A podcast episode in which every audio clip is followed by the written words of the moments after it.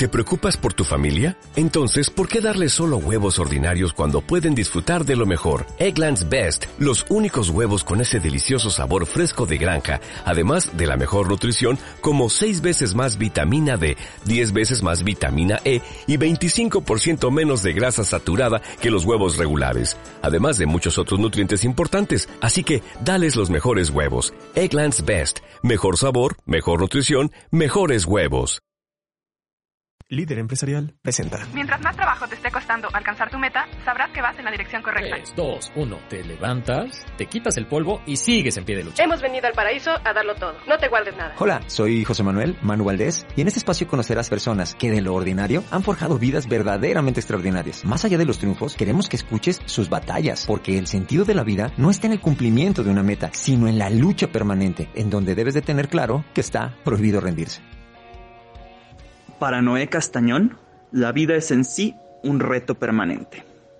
Nacido en Fresnillo, Zacatecas, emigró a los Estados Unidos después de explorar el territorio mexicano en sus incontables excursiones.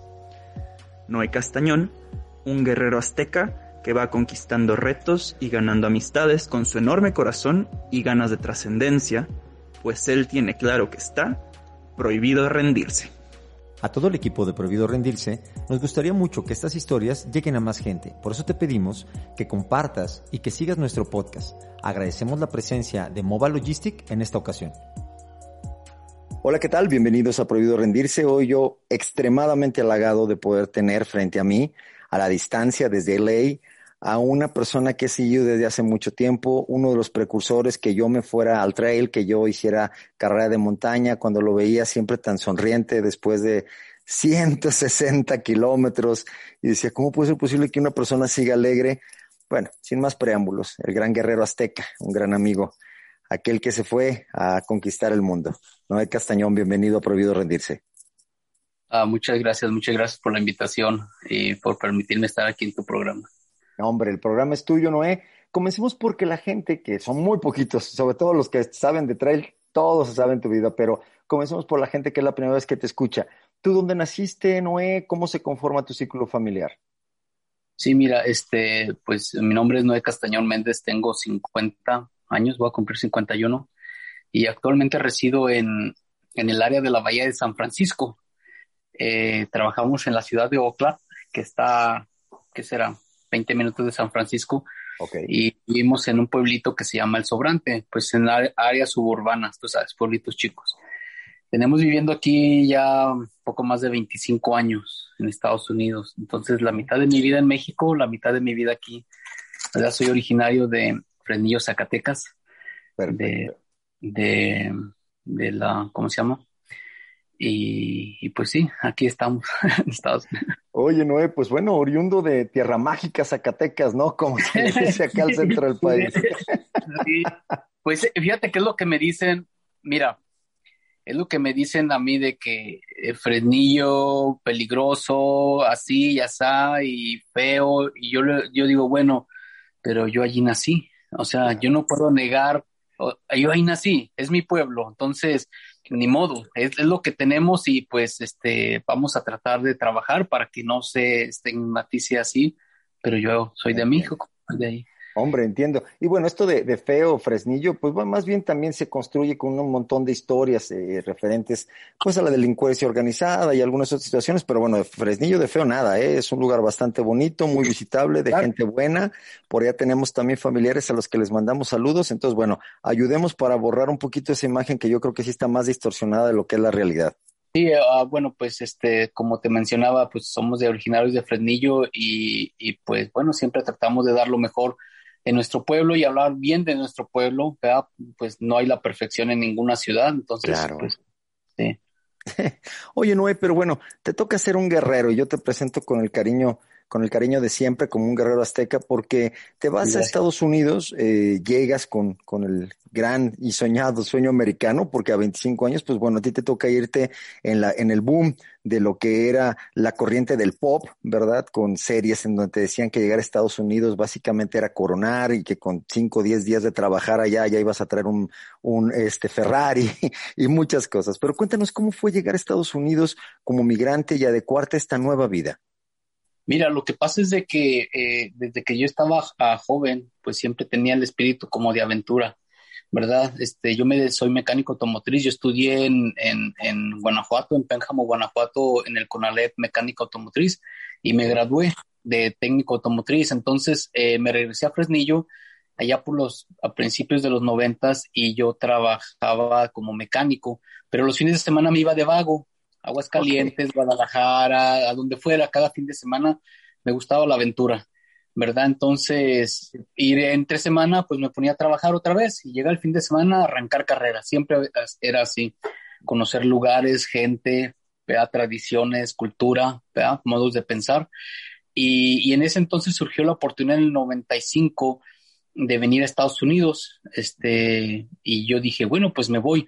No es, no es tanto como muchas gentes que se vienen por la necesidad, ponle que sí hubiera necesidad, pero en realidad era más la aventura. Vamos a conocer, no tenemos nada que perder, no, no tengo hijos, nada, vámonos, ¿verdad? Este, y puedo ganar mucho. Y sí me vine para, estado, para acá, para Estados Unidos, por la aventura. Y después, como en algún momento mencionábamos, este, sí, a mí me dio eso que se llama la nostalgia. Es un sentimiento muy, muy feo. A mí también me dio y, y sí me daban ganas de regresarme. Eso fue como a los tres años por ahí. Yo dije, es que yo no puedo estar aquí. Yo necesito yo regresar a lo mío. Porque a pesar de que este estado, eh, yo nunca he sentido discriminación, acabo de mencionar aquí en Estados Unidos, pero sí sentía que eso no era lo mío. Pues yo, yo, yo era mexicano y seguía mis tradiciones. Pero me quedé. Oye, muchos, muchos mencionan esto, ¿no, hermano? Que la nostalgia mata, o sea, hace sentir que te ahogas y por más que estés trabajando y desarrollando, como que nada te llena. Y más bueno en, un país ajeno, ¿no? Exacto, sí.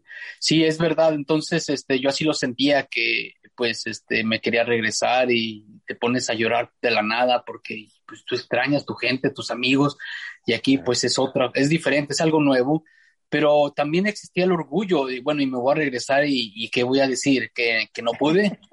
Ya, ya, ya. Si no pude, iba a regresar derrotado y otra vez les, no, pues ahora ya está aquí, póngase a trabajar y póngase a estudiar y así fue como, pues seguíamos poco a poco, ¿verdad? Pero pues perseveramos estar aquí, hay que aprender inglés, hay que integrarse a la, a la cultura de aquí. Para modo de hacer algo hay que integrarse, no podemos quedarnos en un círculo de un grupito, ¿no? Si queremos trascender, tenemos que integrarnos a todos para, pues, para hacer algo, ¿verdad? Entonces así fue como poco a poco, pues, aprender inglés, a estudiar y, y educarse más que nada. Y eso es lo que, pues, poco a poco hemos estado haciendo. Pues empezaba a formar en ti todo este carácter, ¿no? Toda esta fortaleza que, que te ha llevado durante 25 años estar pues en un país complejo, ¿eh? Tú lo has dicho, yo no sufrí discriminación, pues bueno, entras dentro de un porcentaje muy pequeño de gente que manifiesta que nunca tuvo ese conflicto, ¿verdad? Porque hay otros que dicen, sí, yo sí, sí tuve ese conflicto y la verdad es que nunca me hallé, nunca me encontré. Digo, nomás para dejarla ahí este, como un antecedente, marca eh, la, misma ley en Estados Unidos que un migrante no dura más de cuatro años radicando en Estados Unidos y que quiera regresar a su país. Y tú llevas 25, Noé. 25, sí. Fíjate, ¿no? O sea, tú llegaste y literal hiciste ahí tu historia. Empiezas a seguir trabajando en la mecánica y de buenas a primeras aparece para ti el deporte. Cuéntanos cómo fue esta parte de empezar a correr. Fíjate que eso ya lo hemos comentado varias ocasiones en otros, con otros este, personas, oportunidades, pero yo empecé más que nada para hacerlo más resumido, para no extendernos hablar 15 minutos, 20 de lo mismo, en verdad, de lo que ya la gente sabe, pero básicamente fue ese deseo de querer hacer algo, ¿verdad? Y de, ver que mucha gente hace, hace por su vida cosas y, por su cuerpo, por su salud, y el ver que la, mi vida se está pasando y me estoy haciendo viejo y no estoy haciendo nada por mi vida. Entonces esa fue más que nada la, la mayor razón por la que me puse a, a, hacer ejercicio. Por salud, claro, pero el decir, pues hay que hacer algo por ti, ¿verdad? Y a la misma vez porque dentro de la gente que yo veía corriendo, haciendo ejercicio, muy pocos eran latinos, ¿verdad? Allá cuando empecé yo a, correr, me integré a un grupo de, corredores y nomás era yo de latino, ¿verdad? Después entró otro, ya éramos dos, pero no había más, eran puro gente blanca. Los latinos, mm, desgraciadamente, pues muchos se la pasaban, pues la fiesta, así como tú en algún momento mencionaste, que muchos, pues si no son fiesteros, a la droga o lo que, o, o en la cárcel o lo que sea, eh, muchas de las, esas cosas pues son medio ciertas, o sea, mucha gente no, no le gusta educarse, no le gusta salir adelante, ¿verdad? Entonces, yo iba, pues eran muy pocos latinos, a correr eran muy pocos latinos y así estuvimos como por, por unos cinco o seis años hasta que se empezaron a llegar un poco más así, entonces nuestra comunidad no se integra mucho a eso a lo que nos dedicamos por acá, es ver, así es. Lo dices y lo dices muy bien, Noé. Este, afortunadamente para nosotros quienes gustamos del trail podemos eh, escucharte en otras entrevistas. Yo les invito a quien nos está escuchando que pueda escuchar también el podcast que hiciste con mi buen amigo Toño Montaño y ahí vienen más explicaciones de carrera. Yo te he pedido a ti que vayamos un poquito más a la médula de lo que Noé Castañón y no nada más al jersey o a la, numeración, sino saber qué es lo que pasa en tu mente o en tu cuerpo para que empieces a desarrollar estas distancias. A mí ya me queda muy claro con las conversaciones que hemos tenido, Noé, que tú estás hecho de otra madera, ¿no? El primer, el primer resumen antes de decir, oye, no estoy haciendo nada con mi vida y empezar a correr es, ¿cómo te logras librar de estas tentaciones, Noé? Ya nos has dicho que tuviste nostalgia y cómo no caer, pues, en el exceso de la cerveza, en el exceso del vino, en el exceso tal vez pues no sé, de mujeres, distracciones, incluso drogas. ¿Cómo hiciste para, para blindarte y enfocarte en el trabajo y no este, distraer tu mente con estas cosas?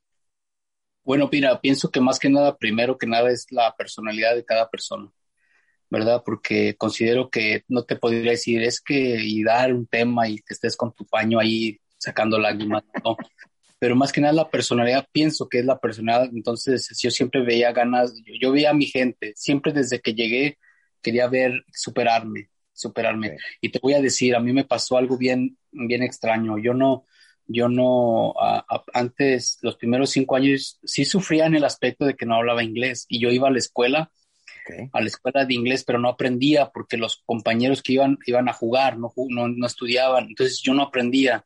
Entonces, y así pasaba y pasaban dos, tres años y yo no hablaba inglés. O sea, ¿por qué? Porque mi entorno era español. Entonces, ¿cómo voy a aprender inglés? Y todo cambió a partir de una vez, porque te digo, soy trabajo en un, taller automotriz que yo fui a comprar unas partes ahí al autopartes y, y, quise darle a entender al personal lo que quería y ya les, les decía que con señas y mal, palabras mal pronunciadas y todo eso. Y, el, y uno de, ellos se, se, burló de mí. Se burló de mí porque con los demás de que yo no estaba hablando bien. Y a mí me dio mucha vergüenza. Dije, ¿sabes qué? No, eso no te va a volver a pasar. No te va a volver a pasar y no te va a volver a pasar porque me dio vergüenza no por él, no por él, por lo que me estaba diciendo, sino que me, me, dio vergüenza por mí mismo, porque no estaba haciendo nada por mí. O sea, el tiempo estaba pasando y yo seguía siendo el mismo, el mismo que todos los demás, y yo quería ser diferente. Ok. Entonces, yo tenía que salir de ese, de ese círculo en el que me ya tenía uno, dos, tres años y no avanzaba. O sea, nomás dando vueltas, dando vueltas y no vas a ningún lado. Y fue a partir de ahí fue que empecé a hacer todo lo que fuera posible primero por hablar inglés. O sea, el, correr todavía no estaba en mi mente. Primero era hablar inglés. O sea, para... Y tú no te lo tomaste personal, sino más bien como un reto personal el poder hablar inglés. Es decir, no te ofendió esta persona, sino más bien te sentiste mal tú mismo de no poder lograr eh, este, comunicarte bien. Sí, y eso mismo me pasó, esa misma situación. O sea, eh, a veces, mira, hay gente que tú le puedes decir, hey, vamos a correr, vamos a correr y la gente nunca te hace caso. O le dices a tu hermano, a tu esposa, a tu esposo, eh, ponte zapatos, arréglate y nunca te hacen caso. ¿verdad? Nunca, pero a veces llega un evento que a ellos les pasa y ese es el que los hace cambiar. El cambio. ¿sí? El cambio, algo que les llegó. Entonces a mí, a mí me decían desde antes, es que ponte a estudiar inglés. Y yo decía, no, pues sí, claro, sí, claro. Pero hasta que no llegó ese evento, yo dije, lo voy a hacer. Y eso mismo me pasó cuando empecé a correr. Tuvo que pasar un evento que me hizo cambiar mi percepción y de, a partir de allí empecé a correr, ¿verdad? Entonces es, es, es, son, son, son cosas, o sea, tú le puedes decir a una gente que tome, que toma alcohol o que fuma, que no tome, que no fume, pero hasta que no pasa algo, una situación fuerte que los hace cambiar, llámese puede ser un accidente o, se está muriendo alguien, o simplemente porque pasa una muchacha hermosa y te dice, de... Y con eso, sí, así es, e, y es que sí es cierto, la gente dice, se burla, pero así es, hay veces que, que si tú le dices a, una persona algo que, que, nadie te dice, o simplemente porque te gustó esa persona y te lo dijo, con eso tienes para cambiar. Y, ¿verdad? Entonces eso mismo me pasó también cuando empezamos a correr también, este, ya lo he explicado en varias ocasiones que también hubo, pasó una situación, yo era una persona como cualquiera y una vez fui a una carrera y el hecho de ver yo gente corriendo, o sea, gente, niños, niños, mujeres, gordos, chaparros corriendo y viendo que ellos estaban haciendo algo por su vida y yo no estaba haciendo nada por la mía. O sea, mi, mi vida se estaba yendo y yo no estaba haciendo nada. A partir de ahí yo dije, yo quiero estar como ellos, yo quiero ser como ellos, yo quiero tratar como tratan ellos y lo voy a hacer y el próximo año yo quiero estar aquí.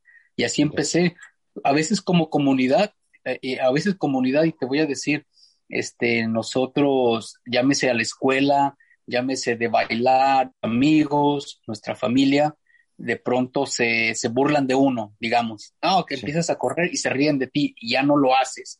¿verdad? Porque te da pena. Sí, trabajo, pues estaba el bullying de que, nada, que, el, que tú. Entonces yo no le decía a nadie, dije, hasta que no agarré confianza, ¿Confianza? confianza en mí mismo, y entonces ya lo que me dijera no me importaba, porque de pronto mucha gente, mucha gente no hace las cosas, no hace muchas cosas por mayormente, ¿por qué? Por miedo.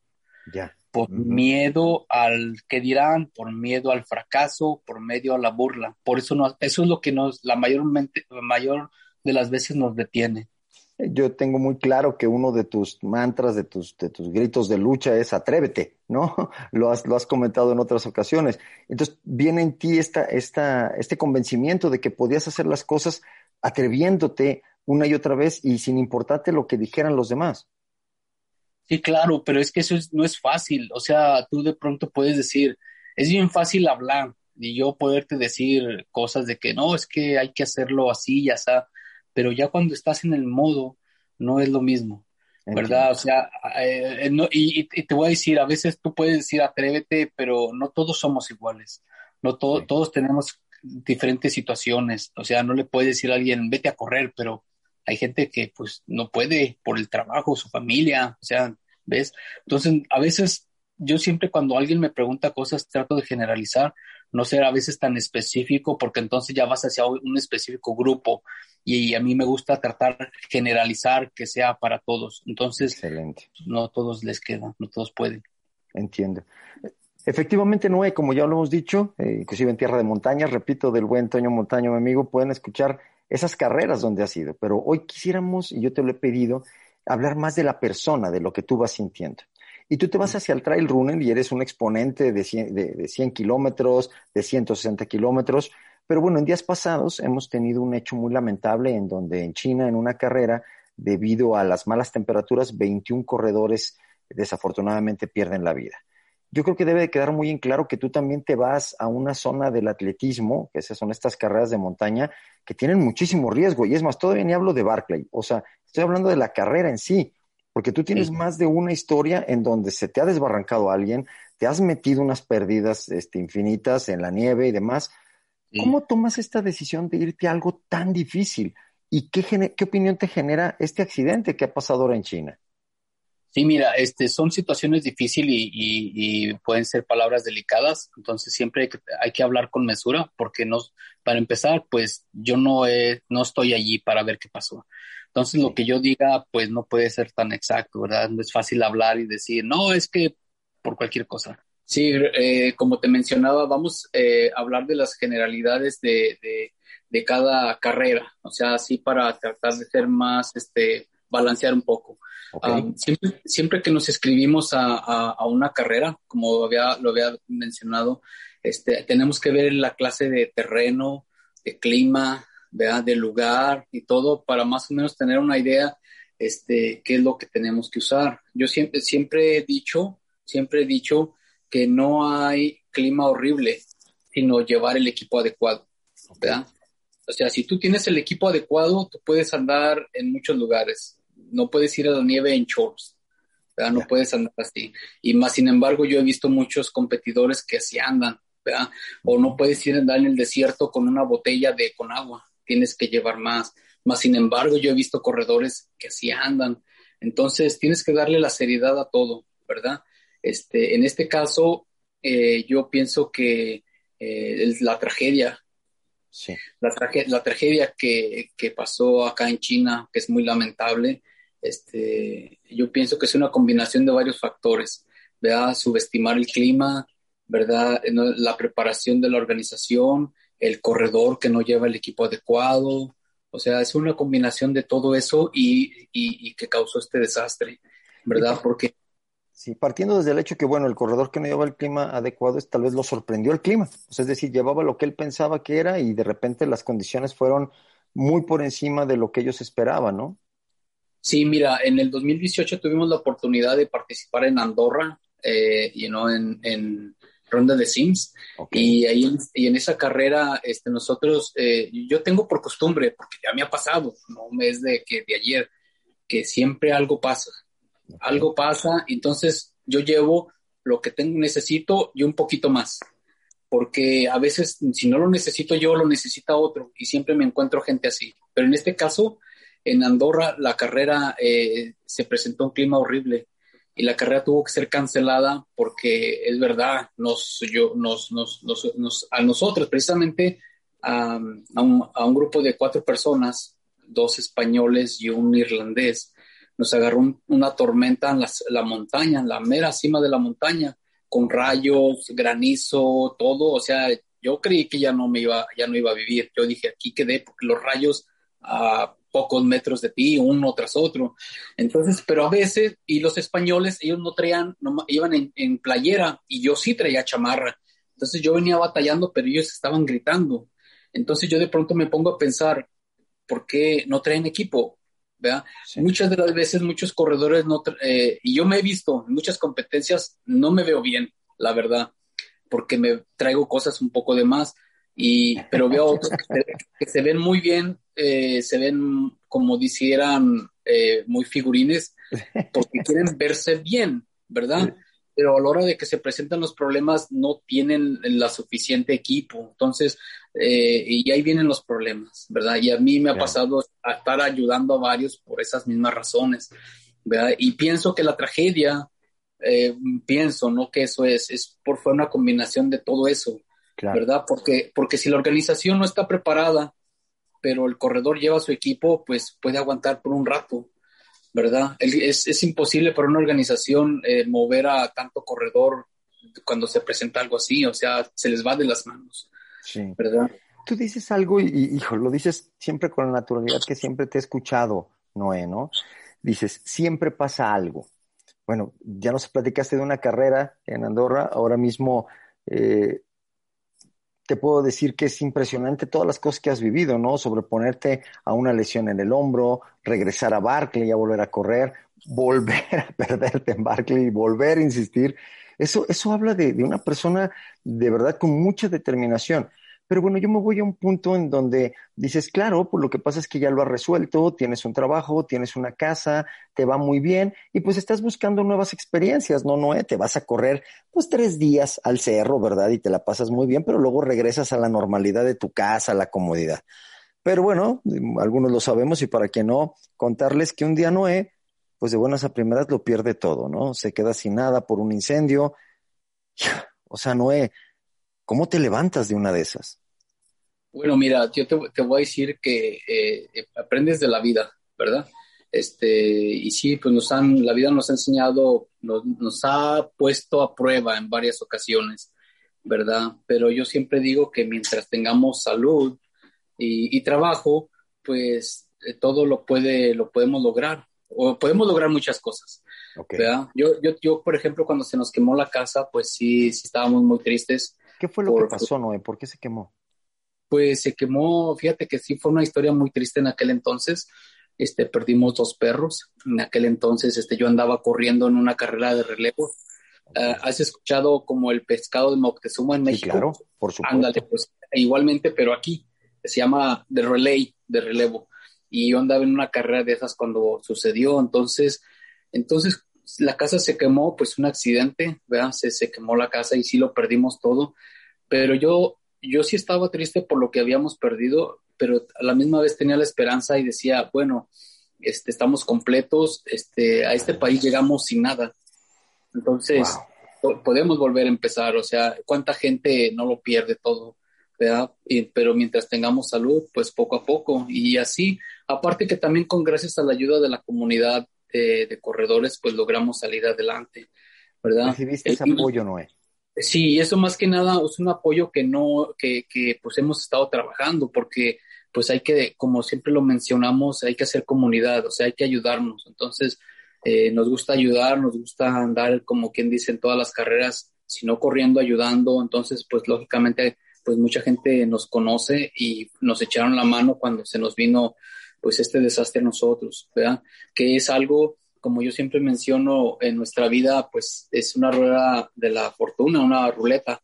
A veces estás arriba, a veces estás abajo. Cuando estás arriba, tienes que pensar que vas a bajar, entonces ni te la creas. Y cuando estás abajo, tienes la esperanza de que vas a mejorar, que es pasajero. Y así es. Ya nada es permanente. Claro, hay que trabajar porque nada es gratis. Hay que luchar por, por, por eso, por esos sueños, por eso que quieres lograr, pues lucha. Si crees que es posible, luchan por ellos. Y eso es lo que tratamos. Por eso empezamos a correr y cada vez distancias más grandes. Y siempre decía, bueno, ahora vamos a ver esa carrera que dicen que es difícil, vamos pues sí, pues vamos a entrenar para ver si es cierto que podemos. Pues no pudiste, pues, bueno, pero traté. O sí pudiste, ya ves, sí pudiste, ¿verdad? De pronto a veces sí puedes y a veces no, pero pues con las ganas vamos a tratar de no quedarnos, pero siempre, ahorita mencionabas que te vas tres días por ahí, yo no hago eso, ¿eh? Yo trabajo de lunes a sábado, de lunes a sábado y el domingo nos vamos a entrenar si podemos. Este, claro, a veces allá las 500 sí, pero tres días casi no, a menos que, pues sean época de vacaciones, porque si no la gente va a creer, no, pues yo no puedo hacer eso, porque no todos pueden hacer eso. Claro. esto es lo que es lo que yo me refiero, lo que quiero hablar siempre, porque no quiero pretender ser, no, es que, pues claro, tú lo tienes, tú vives allá, no. Yo soy como una persona como cualquiera que trabaja de 9 a 7 y, y, y de 9 a 7 y de lunes a sábado y descanso nomás el domingo. Entonces el domingo eso es importante que se sepa, ¿no? Porque te repito, hay mucha gente que te ve y dice, pues claro, no es rico, se sacó por ahí la lotería o fue a Las Vegas, se hizo mucho dinero y pues ya se la pasa corriendo ahí como chiva loca por todos lados. No, no, hay veces que, que yo traigo para invitarte una, una, hamburguesa y hay veces que no traigo ni para la gasolina. Yo, yo, soy, yo soy como toda la gente igual, entonces eso, eso no es cierto. Incluso yo trabajo los sábados, los sábados es, un día muy ocupado para nosotros y yo veo en el internet que muchos, muchos amigos los sábados suben las fotos de a dónde fueron a correr y, y dónde andan y, yo estoy trabajando y digo, híjole, pero a la misma vez yo digo, bueno, ya llegará mi turno. Entonces, cuando yo, esa es la diferencia, ¿ves? Tienes que cambiar la perspectiva, no es decir, soy soy medio vacío, es soy medio lleno y voy a ir para allá. Entonces, es la perspectiva de cada quien, ¿ves? Entonces, eh, eh, quiero ir a Barclay, pero nomás descanso un día, pues póngase a entrenar y a qué hora, pues a la hora que pueda. La noche, la noche hay que entrenar. Entonces, e, esa es la diferencia. Esa es la diferencia de, querer lograr una cosa. Entonces, eh, o, por ejemplo, un ejemplo, yo no, no tengo televisión, yo no veo televisión. Entonces, cuando llegas, en vez de estar sentado viendo televisión, pues hay que estar haciendo, bueno, en ese caso, cuando yo me ponía a, entrenar, ¿ve? ahorita pues no hay muchas carreras. Pero cuando había carreras, pues hay que entrenar, ¿verdad? ¿Por qué? Pues porque yo las quiero terminar. ¿Ves? A veces no soy del tipo de, no soy competitivo como muchos, pero trato y trato con el corazón. Entonces, eso es lo que yo quiero hacer siempre. Y tú haces mucho una competencia contra ti mismo, ¿no? O sea, vas por 100, quieres lograr los 100, vas por 160, quieres lograr 160. O sea, te, te retas a ti mismo en todas estas carreras. Sí, a veces, fíjate, porque yo, yo, a mí me inspira mucho, mucha gente, ¿verdad? Y yo veo que mucha gente este, que de pronto puede tener una limitación o, o no tienen el cuerpo atlético hacen cosas grandiosas, entonces a veces me inspiran a mí también a, tratar de hacer algo pues por mí, ¿verdad? Más que nada por mí. Sí, tratar de lograrlo y tener la satisfacción al, al, llegar a la meta de que lo pude lograr, de que, de que traté y hice lo posible, pero también hay veces que no lo logro. ¿verdad? Y, me da tristeza también el que no pude lograr tal carrera, pero fue un aprendizaje que tuve y tratar de, de solucionar ese problema. O que no se terminó por alguna experiencia, o sea, ha habido muchas. Como había mencionado, pues eh, he tenido la oportunidad de participar en, algo más, poco más de 40 carreras de 100 millas, pero no las he terminado todas. O sea, algunas, este, eh, eh, algo pasó. Entonces, entonces a veces, a veces en eso de las carreras es, es más el, la experiencia que agarras en la carrera ahorita quien te escuche, Noé, y quien no haya tenido el tiempo de, seguirte como lo he hecho yo, pues suenas muy paternalista, ¿no? Para ti todo es optimismo, para ti todo es echarle para adelante, para ti todo, todo está en base al esfuerzo y a la cotidianidad. Pero hace algunos años, hablando con un gran amigo, sin agraviar, Noé, al buen Charlie Morales, la máquina, este, pues se gana un boleto para ir a una carrera que muchos quisiéramos ir, ¿no? Western. Y me platica pues que habla con un tal Noé y que le pone una regañada, pero de aquella. y que le dijiste, ahora mira, quiero que te vaya muy mal en los entrenos. Cuéntanos un poquito de esa historia, por favor. Sí, fíjate que, que eh, ese día a mí me acaban de operar de, de, de, la rodilla. De la rodilla me operaron y estaba en Zacatecas. El día de la, de la cuando salió elegido Charlie, él estaba en, en Zacatecas, yo en Fresnillo y me dice, Noé, me tocó. Le dije, sí, estoy en Fresnillo. Y dijo, te quiero ir a ver. Dijo, ah, de veras, pues claro. Y fue a visitarme allí donde yo estaba, pues no me podía mover porque está, estaba recién operado. Sí. ¿Verdad? Entonces eh, me dice, ¿cómo ves, Noé? Y, yo pienso que él esperaba que le dijera que lo iba a felicitar. O sea, de hecho lo felicité, pero que el clásico, échale ganas, este, mira. dije, no, señor. Le dije, ¿sabe qué? Usted, te voy a ser honesto, hasta donde te conozco, eh, yo no creo que tú vayas a terminar la carrera. O sea, a decir, dije, yo pienso, yo tú eres el clásico que si la terminas, terminas con unos 5 o 10 minutos antes de la carrera, porque yo he visto tus resultados. Yo he visto tus resultados y, y, estuvimos hablando de eso, o sea, de una realidad que en ese momento existía. Claro. En, que yo, que yo la, ve, la que yo veía, o sea, le dije, yo, yo veo en ti esto, entonces tú estás en una carrera que todo el mundo quisiera entrar, o sea, uno se muere por esa carrera y tú lo has logrado. Entonces, tú quieres lograr esa carrera, ponte a trabajar, ponte a trabajar, ponte a entrenar. Tienes siete meses para hacer mucho. ¿Lo puedes hacer? Sí lo puedes hacer. Pero si me dices ahorita, lo voy a hacer, yo te digo, no la vas a terminar. O sea, haznos, sentir, haznos sentir orgullosos de ser mexicano. Y sí le expliqué, le dije, yo deseo que te vaya mal en las carreras, en los entrenamientos para que aprendas y aprendas. Y él estaba escuchándome, pero yo sí fui muy, no fui, no fui duro, pero sí fui realista. La realidad que yo veía en ese momento, ¿verdad? Y, yo le dije, yo no creo que sea así. Inclusive se llegó el día de la carrera y yo le dije, igualmente, pues que te vaya bien. Ya no hablamos de eso porque pues, ese tema ya se trató. Pero sí, pero sí me, nos veíamos con ojos de, de pues te estamos observando, ¿eh? y, él no decía nada. Sí. Oye, fíjate, bueno, eh, para quien tengo el gusto de tener muy cerca, a esos amigos que tenemos de, toda la vida, yo siempre lo he dicho, yo soy un amigo rudo, ¿no? Si a mí vas a decir que te estás equivocando, yo no te voy a decir, no pasa nada, te voy a decir que te estás equivocando.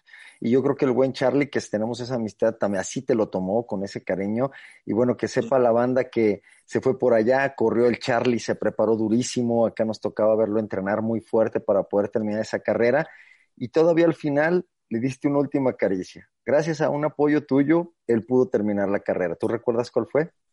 Sí, fíjate que él tuvo un excelente, en ese momento tuvo eh, un excelente equipo de trabajo, o sea, en realidad eh, cuando empezó la carrera yo lo, yo lo iba siguiendo viendo que todo fuera bien, pero en realidad ellos nunca necesitaron de mi, de mi ayuda o mi, un consejo, nada, porque ellos estaban preparados. Charlie preparó todo con detalle, todo. Yo, me, yo quedé sorprendidísimo de que todo lo que llevó, toditito, ¿verdad? Pero a veces son 100 millas, algo puede pasar. Entonces él iba con su pacer, este, Sergio, el Grand Search. este, Ultra. Él iba muy bien preparado también, pero eh, tuvo problemas Charlie de que creo que le estaba saliendo ampolla, algo así, y necesitaba un calzado. Eh, afortunadamente, pues ahí conocemos mucha gente. Y yo dije, yo sé quién te puede ayudar. Le conseguimos un par de tenis para que él se moviera Y, me, dice Charlie que se le quitó esa sensación después y pudo terminar su carrera con un tiempo espectacular. Yo jamás en la vida me imaginé que él fuera a hacer ese tiempo, ni de broma, ni de broma. O sea, después de esa carrera fui y le pedí disculpas y le dije, me acabas, me acabas de dar una cachetada. Le dije, me pusiste en mi lugar. Este, me siento bien orgulloso de ti, de lo que hiciste, porque fue un tiempo que yo no lo esperaba. O sea, él se preparó.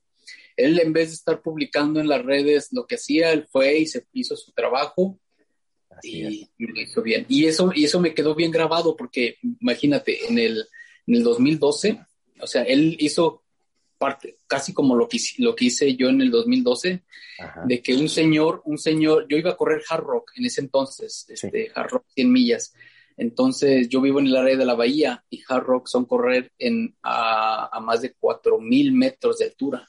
Entonces, no, se puede, no hay oxígeno. Entonces, yo estaba preocupado. Y ya ves que en las carreras nos preguntamos, oye, ¿y cuál carrera tienes?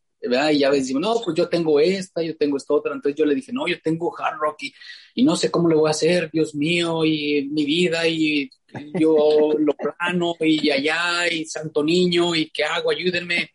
Entonces él me dijo, mira, ¿sabes qué? No, te voy a decir algo, eh, y debes de tomarlo muy en cuenta. Este, gente de Florida y gente de los planos, o sea, aquí en Estados Unidos, donde no hay montañas, ha participado en hard rock y lo ha terminado. ¿Cómo lo hicieron? No lo sé. Ellos hicieron su trabajo. Ve ya tu trabajo, investiga y deja de estar llorando. y, me quedó bien claro. Y eso fue exactamente lo que hizo el gran Charlie. En vez de estar llorando su, su, su, situación de que ahora qué voy a hacer, él se fue a entrenar. Él se fue, puso y hizo su trabajo. ¿Cómo le hizo? No lo sé, pero lo hizo y lo hizo bien lo hizo bien y nos hizo sentir a todos orgullosos de, su, con su final y tuve la fortuna de estar presente cuando él llegó y pues todos felices y nos lo queríamos comer a él. Hombre, no, mira, yo, yo ofrezco obviamente una explicación, no, no, no, no tanto, no, es que puse una explicación el por qué tomo a, Charlie Morales, mi gran amigo, para este ejemplo, porque esto lo vivimos todos juntos con él. Él se preparó muy fuerte, nos platicaba de ti, Noé, él se metió dietas bárbaras, unas friegas que se metía en el cerro junto con Sergio, a veces tratábamos nosotros de ayudarlos, pues más que nada como de algo moral, ¿no? De que nos vieran ahí presentes, pero él hizo toda su tarea y cuando termina la carrera tú le entregas unos, unos tenis que a él no le gusta la marca y creo que eran como tres tallas más grandes, pero traía tan hinchados los pies que le quedaron como si los hubiera comprado a la medida. Y entonces decíamos, mira nada más cómo fue la última caricia de Noé y este cierre para ayudarte con esos tenis, de los tenis que consigue a veces Noé de donación y de, de una asociación que tienes tú para apoyar a gente pues con menos menos oportunidades que nosotros. También platícanos, por favor, de eso. Eh, bueno, ese es un programa, es un programa chiquito, en realidad no es tan grande porque nomás lo tenemos, queremos mantenerlo así porque queremos estar seguros que el equipo llega a la persona adecuada, ¿verdad? A veces si tú haces un programa y lo haces crecer, a veces no sabes ni a quién va y a veces también va a las personas menos, menos adecuadas. Tú sabes que por lo general eso pasa. No, en este caso no, tenemos que estar seguros que vaya la gente correcta, a la gente que lo necesita, a la gente que, que, pues que lo va a usar, ¿verdad? Entonces es un programa pequeño que se llama Shoes for Runners. Lo empezamos en el 2012. En el 2012, entonces ya van a hacer su décimo aniversario este diciembre, ¿verdad? De que los, los, los corredores de aquí de Estados Unidos nos apoyan para mandar equipo no solo a México, sino a muchos estados, sino también a otros países hemos tenido la fortuna de apoyar. Y eso es bien bonito. Es bien bonito ver la cara de los corredores cuando reciben un par de tenis que, que son de buena calidad, ¿verdad? Porque los güeros a veces nos dan tenis que están muy buenos. sí, es que eh, eh, tú sabes que cuando tenemos algo, pues a veces hasta ya, cuando mucha gente que tiene dinero, a veces es muy desperdiciada. ¿Verdad? Entonces, pues a mí me, muchas veces nos dan equipo y pues todo esto tratamos de transferirlo a, diferentes clubes, corredores y, personas en, en, México y en Latinoamérica. De lujo. De lujo, muy agradecidos como con muchas de las cosas que haces, Noé bueno, a ver, señores, yo tengo frente a mí y muy halagado una persona que le han operado la rodilla, que le han operado el hombro, que ha tenido un montón de lesiones, que ha perdido carreras, ya que estaba a punto de correrlas y venía una lesión y se acabó la carrera, ya no la pudo correr. pero que ha ido a Barclay, que ha estado ahí en esta carrera em, emblemática, en la que donde muchos quisiéramos ir nada más a sentarnos a tomar ahí el cafecito y verlos llegar hechos pedazos. No, no, no es nada que ver con lo que todo lo que todo lo que escuchen de Barclay es peor. Es peor. Se quedan cortos, se quedan cortos. Pero Noé, para, para los que te vemos en el trail, diríamos, es que sabes qué, pues ya queda claro, a Noé no es indestructible, ¿no? Este guerrero azteca está hecho de jade y, nada lo puede derrotar. y tú y yo en plática ya de amigos me has contado algo que te está pasando ahora y, que pactamos que nos lo platicarías, te vienes a México a atender. Platícale un poquito a la banda del trail, pero sobre todo a la gente que nos escucha, cómo se vive también desde dentro de Noé.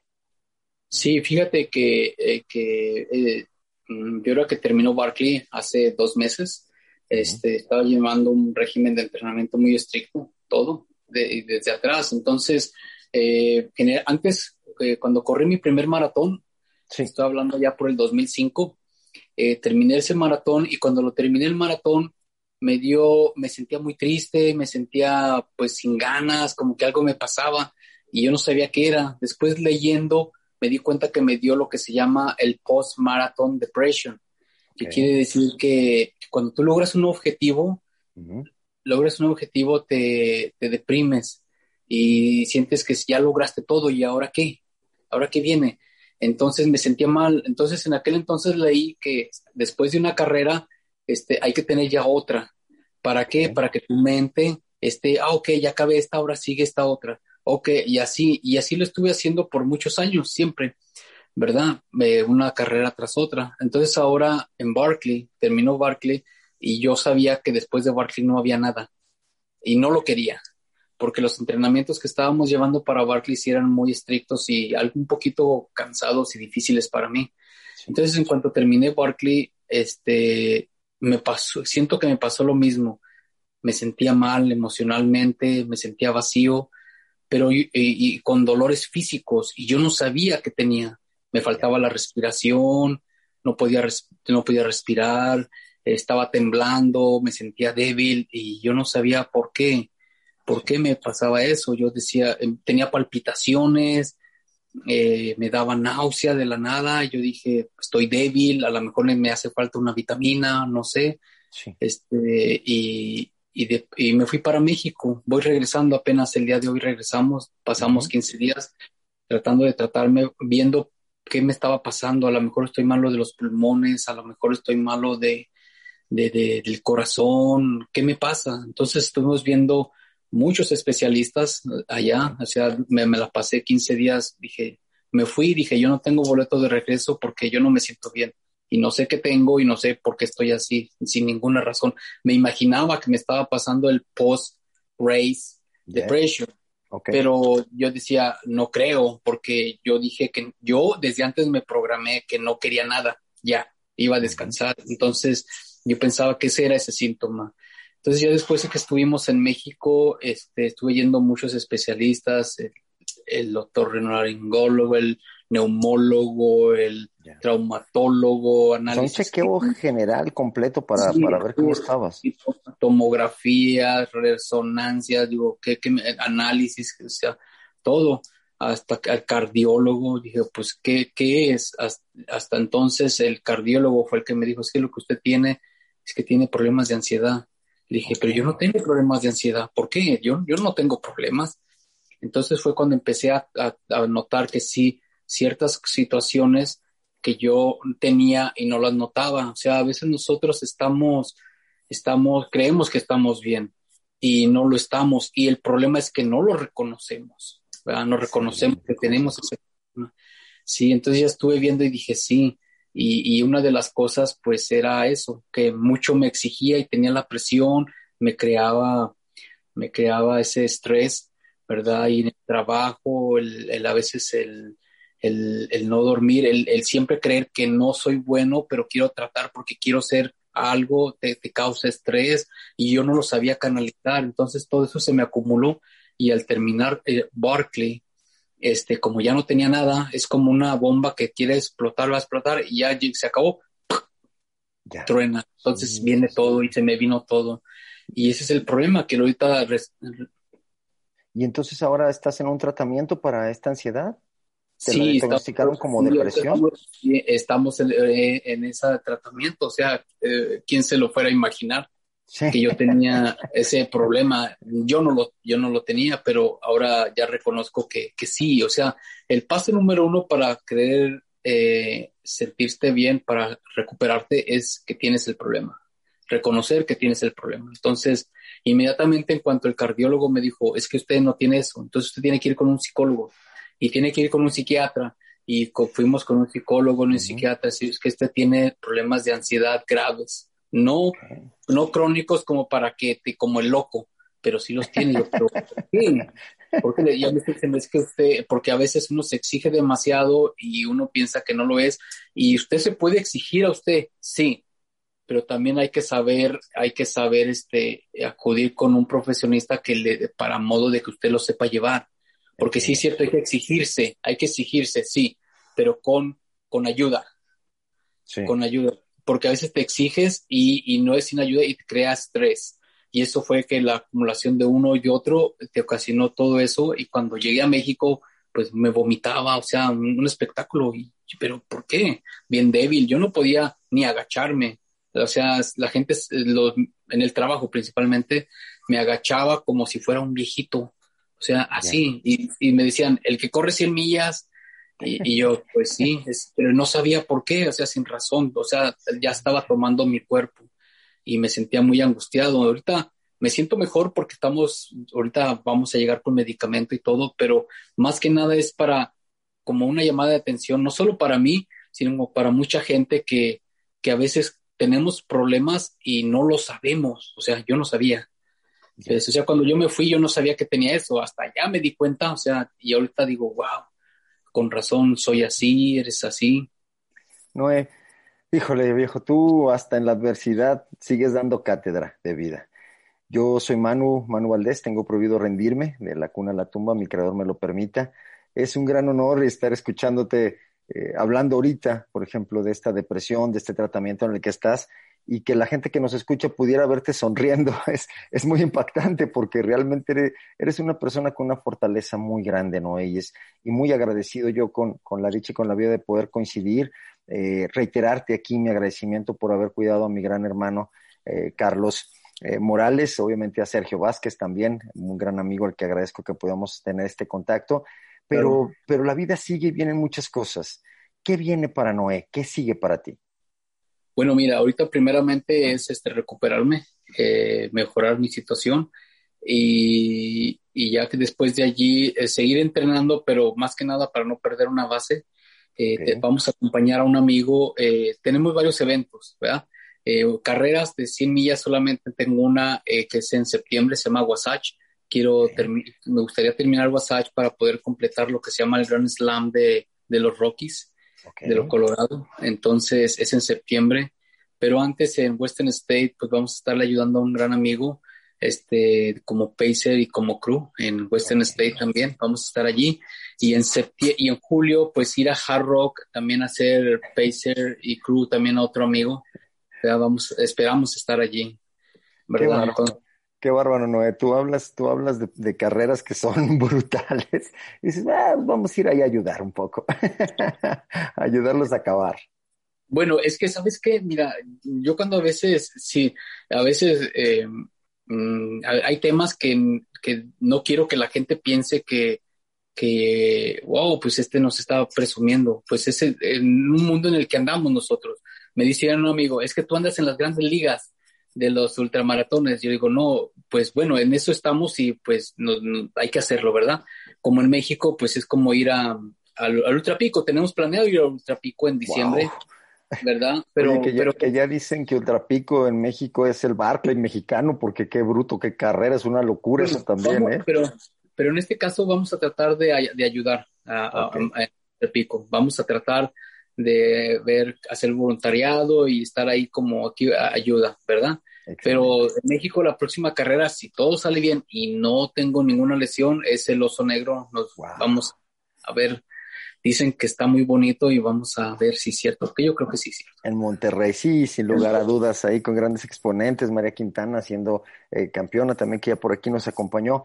Noé, el tiempo es corto, la charla es mucha, yo encantadísimo de estar por allá con una hamburger platicando contigo y tomándonos algo.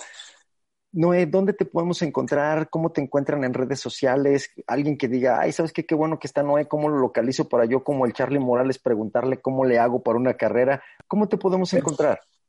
Bueno, este, eh, pues estamos en Facebook como Noé Castañón, ¿verdad? Este, que es generalmente donde estamos. Eh, pues sí tengo cuenta de Instagram, pero a veces no, no subimos mucho, vamos a tratar de ser más activos, ¿verdad? Bueno. en Instagram y, también pues como en, en, en, ¿cómo se llama? En Twitter. Ahorita estamos preparando un video, este, ya desde cuando lo quiero salir a, la, a sacarlo público, pero no, no lo hemos hecho por, por tan, todo, lo que teníamos, pero espero ya en un plazo de una semana, al máximo dos, espero eh, hacer público un video sobre Barkley que hicimos de, Excelente. de 2014. Está muy bonito, está bien padre, pues yo lo hice. Pero sí es una historia, una historia, una historia de, de, de, cómo fue el proceso, el entrenamiento, la carrera y después de la carrera de, de Barkley del 2014 en ese entonces. Perfecto. ¿Verdad? Es hacerlo público. Incluso también por ahí el plan de un libro, ¿no? Sí, sí, estamos este, trabajando en ello. Fíjate que ahora precisamente que fui a México también eh, estuve hablando con un editor porque para modo de mejorar, por ejemplo, tengo, quiero en el libro que queremos plasmar, queremos poner muchas de las reseñas que hemos hecho en las carreras, pero esas reseñas las tenemos que corregir porque a pesar de que las hacemos algunas en español, otras en inglés, este, todavía tienen ciertos errores que se tienen que mejorar. Entonces, para poderlos plasmar en un árbol, eh, en un libro, tienen que corregirse. El editor me decía, yo te las corrijo, pero a veces el editor no, no, no las corrige de acuerdo como es la personalidad, el mensaje que yo quiero dar. Entonces yo quiero darle exactamente, eh, ya estuvimos hablando de eso de técnicas para modo de, entonces que yo lo haga, entonces ya se lo podemos dar a él para hacerlo público. De lujo, de lujo. Noé, levantar el compromiso para volver a platicar, por favor, después del video, ya cuando esté el libro, será todo un, un honor poder ayudarte con la promoción, poder acercar este libro a toda la banda, que lo podamos eh, aprender de ti más. Te reitero, eres un alma grande, eres un gran guerrero azteca y estoy muy agradecido de verdad con lo que tú haces porque has ayudado a muchos amigos, a mí de manera directa e indirecta y no tengo yo más palabras de agradecimiento para ti y no tengo cómo pagarte lo que vas haciendo con tu vida. A sobreponerse de, esa, de ese momento de trance, de esa ansiedad que tienes bien identificado. Gracias por los mensajes vertidos hoy, Noé, y muchas gracias por tu tiempo. No, al contrario, gracias por invitarme y poder estar en tu programa. Gracias. Pues banda, prohibido rendirse, aquí seguimos. Gracias.